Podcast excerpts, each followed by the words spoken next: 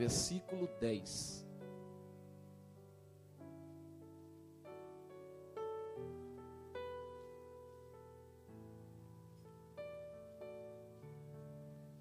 Primeiro Samuel, primeiro livro de Samuel, capítulo 3, verso 10. Quem encontrou, diga amém. Que diz assim: Quem não encontrou, diga glória a Deus. Quem não encontrou, vai dizer amém. Quem encontrou? Amém, igreja? Versículo 10. Então veio o Senhor e ali esteve e chamou como das outras vezes: Samuel, Samuel. E disse Samuel: Fala, Senhor, porque o teu servo ouve. Então veio o Senhor ali e esteve. Então veio o Senhor ali, esteve e chamou como das outras vezes: Samuel, Samuel. E disse Samuel: Fala, Senhor, porque o teu servo ouve. Amém? Deus, bendito seja o nome do Senhor.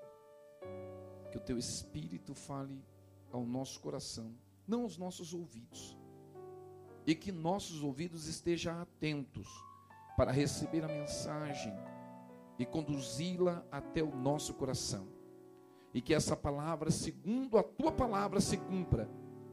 Ela não será enviada e ela não voltará vazia. Antes, a tua palavra produzirá um resultado dentro de nós e retornará para ti, levando, Senhor, um resultado, levando uma resposta, levando, Pai, a certeza de que concluiu a obra em nós. E nós, ó oh Pai, atentos, como Isaías, iremos dizer: Eis-me aqui, envia-me a mim. Assim te louvo e te agradeço. Amém. Graças a Deus. Amém, igreja? Pode se assentar em nome de Jesus.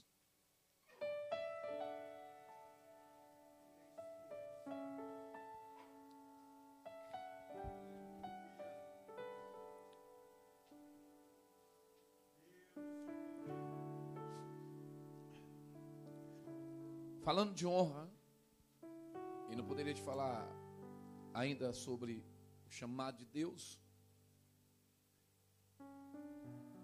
Em nenhum momento, nem antes na história nem depois, teremos qualquer tipo de privilégio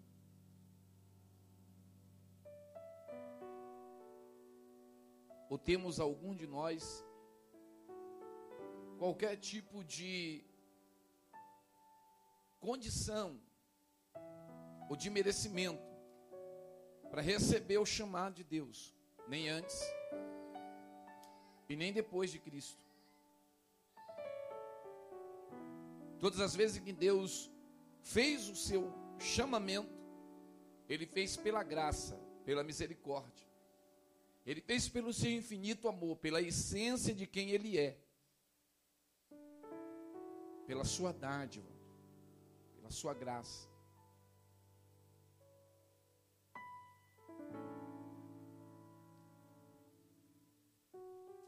Quando a gente para para ver o livro do profeta Samuel,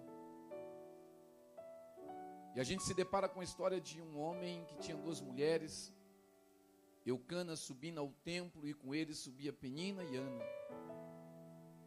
Penina gerava e Ana não gerava. E Ana chora aos pés do altar, clamando ao Senhor, e o Senhor lhe ouve.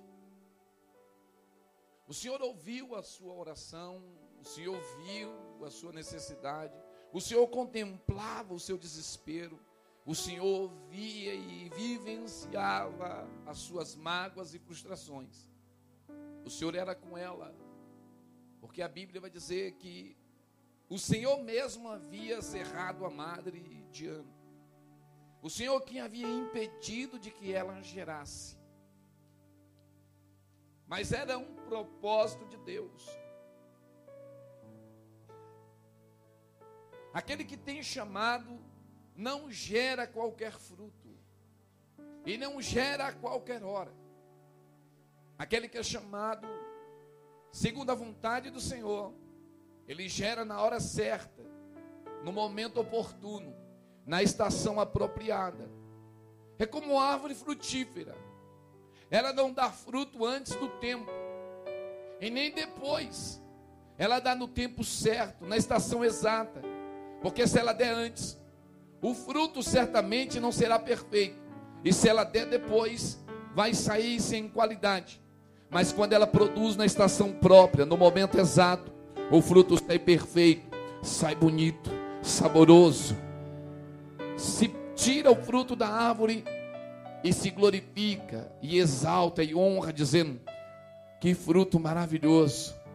Como está doce, como está saboroso, como está suculento porque é dado no momento certo, na hora exata.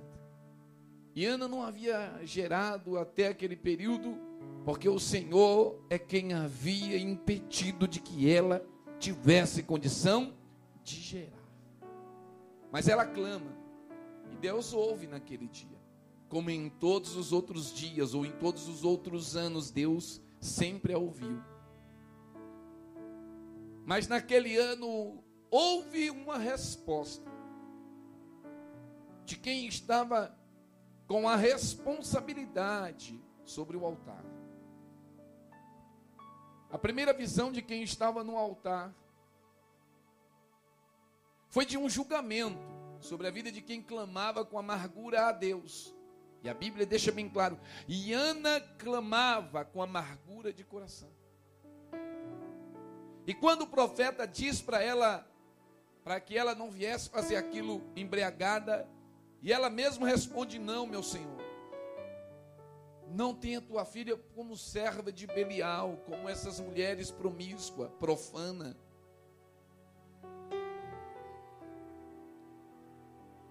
A tua filha fala em silêncio com Deus, porque ela está amargurada de alma e de espírito. E o profeta estende as suas mãos e diz para ela: Então vá em paz. Mas antes, que o Senhor conceda, segundo o pedido do teu coração. E Ana vai e retorna à sua casa. E naquele mesmo dia, naquela mesma noite, ah, meu irmão, o que ela havia pedido para Deus estava chegando como resposta de um fruto permanente, que seria honroso, que seria maravilhoso, que seria grandioso. Porque o que ela pedia, não pedia para ela, mas ela pedia e dizia em seu coração: me dá porque eu quero te ofertar. Me dá, porque eu quero te devolver.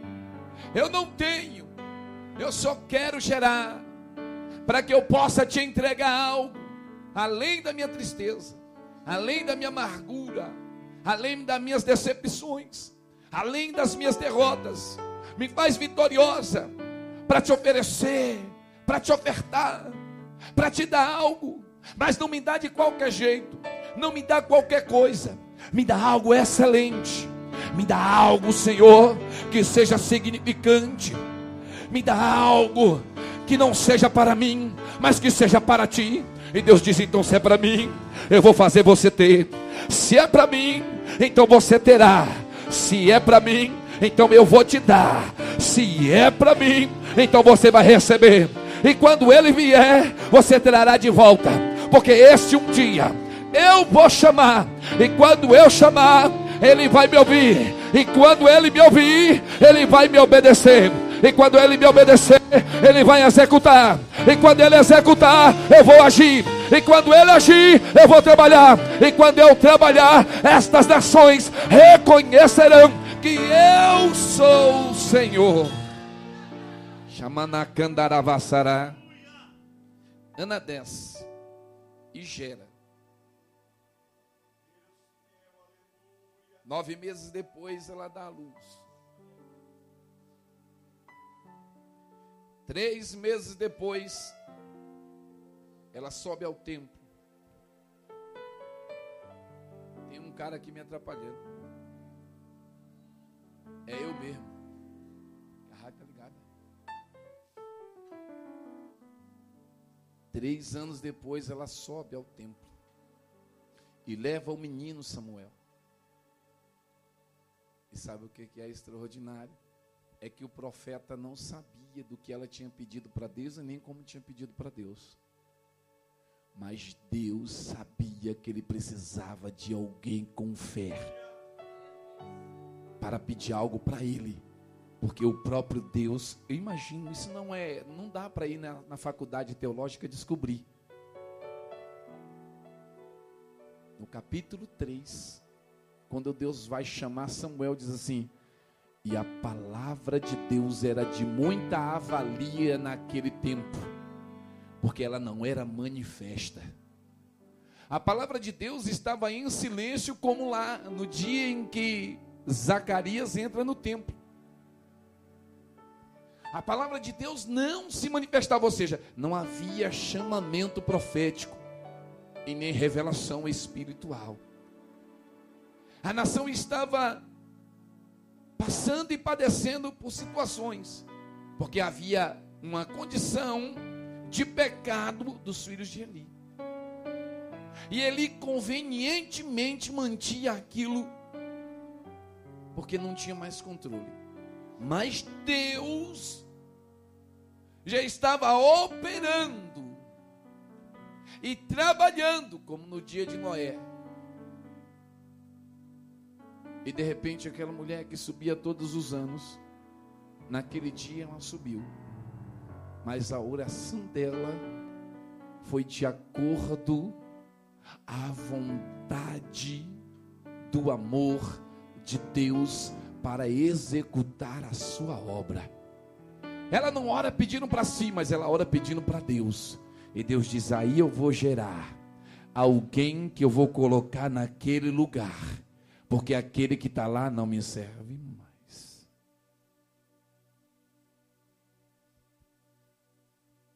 E quando Ana entrega o menino, ela vai dizer para ele aquilo que nem ele sabia.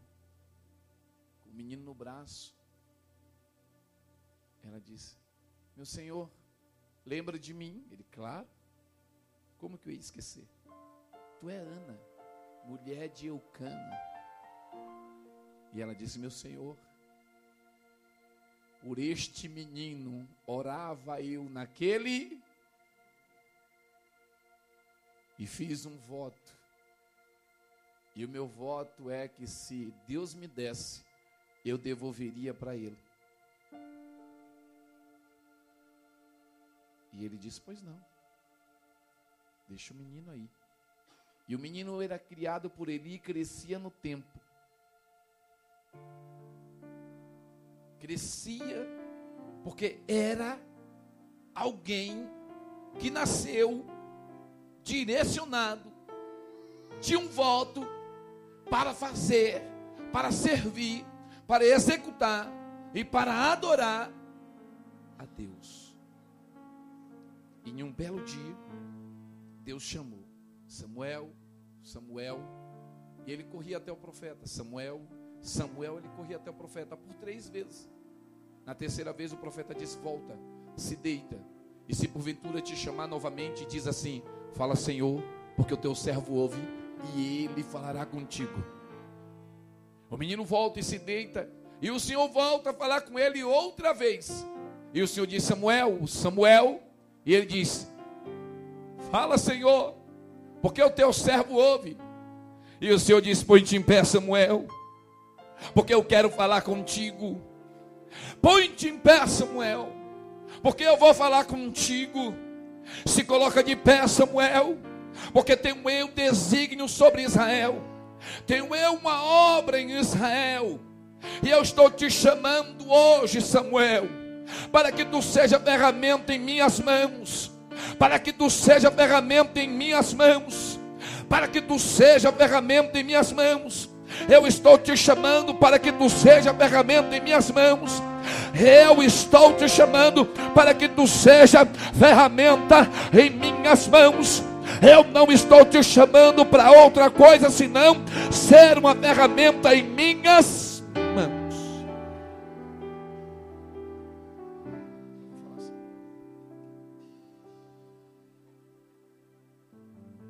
Eu pergunto, Senhor, por que, que tem que repetir muitas vezes? O Senhor diz, para que a igreja entenda de que eu não os chamei para outra coisa senão serem ferramenta nas minhas mãos. Diga para alguém: ferramenta, você já é. Agora diga: precisa estar na mão correta. Quando Deus chamou Samuel, o chamou para um propósito.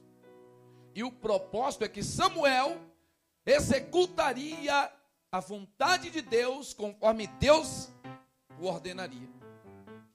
Na manhã seguinte, a Bíblia diz que Samuel estava um pouco temeroso.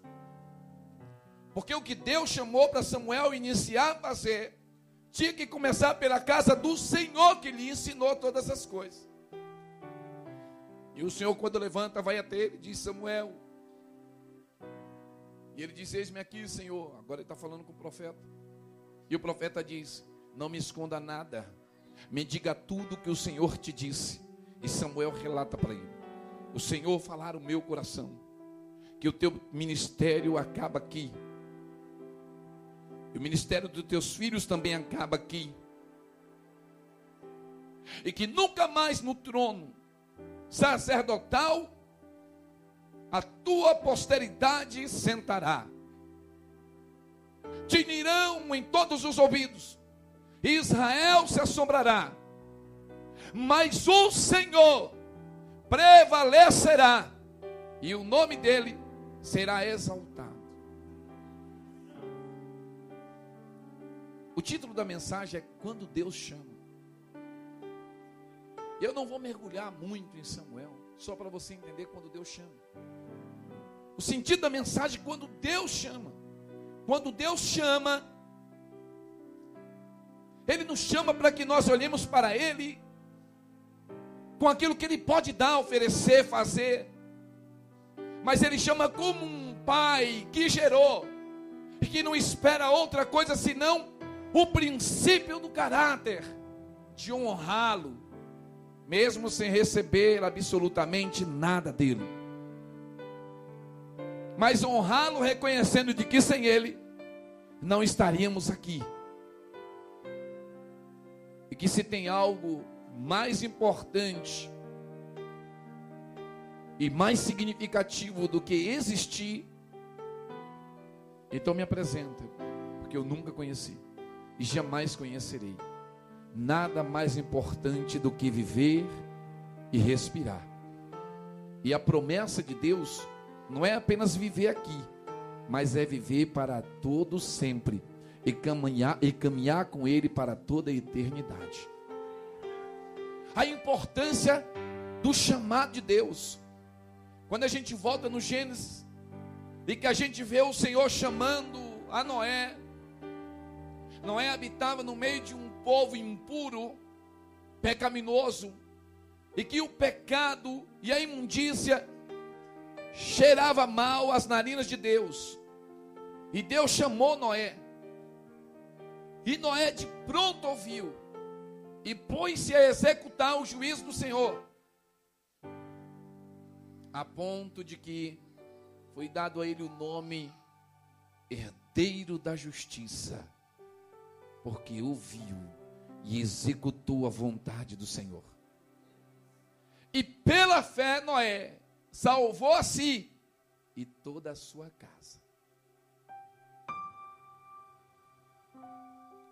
A gente caminha um pouquinho para frente, no capítulo 12, a gente vê Deus chamando Abraão e diz para ele: Abraão, sai da tua terra, do meio da tua parentela, e vai para uma terra que eu te mostrarei. E Abraão levanta, sem pedir, sem expor, sem questionar, sem propor absolutamente nada.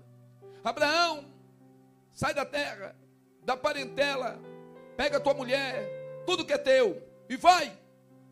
Ele nem sequer perguntou para onde. Chamado. Quando Deus chama, é como em Samuel: Fala, Senhor, o teu servo ouve. O que, que tu quer, Senhor? Está me chamando por quê, Senhor?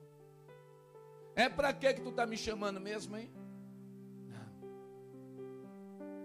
Quando a gente ouve o chamado da voz de Deus, o posicionamento é esse.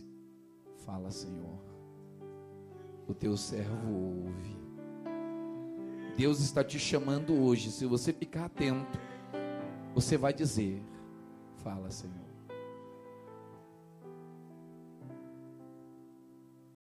E aí, gostou desse conteúdo? Para continuar assistindo até o final, torne-se assinante do Clube de Membros e tenha acesso ao conteúdo completo. Acesse agora o link na descrição e ative a assinatura.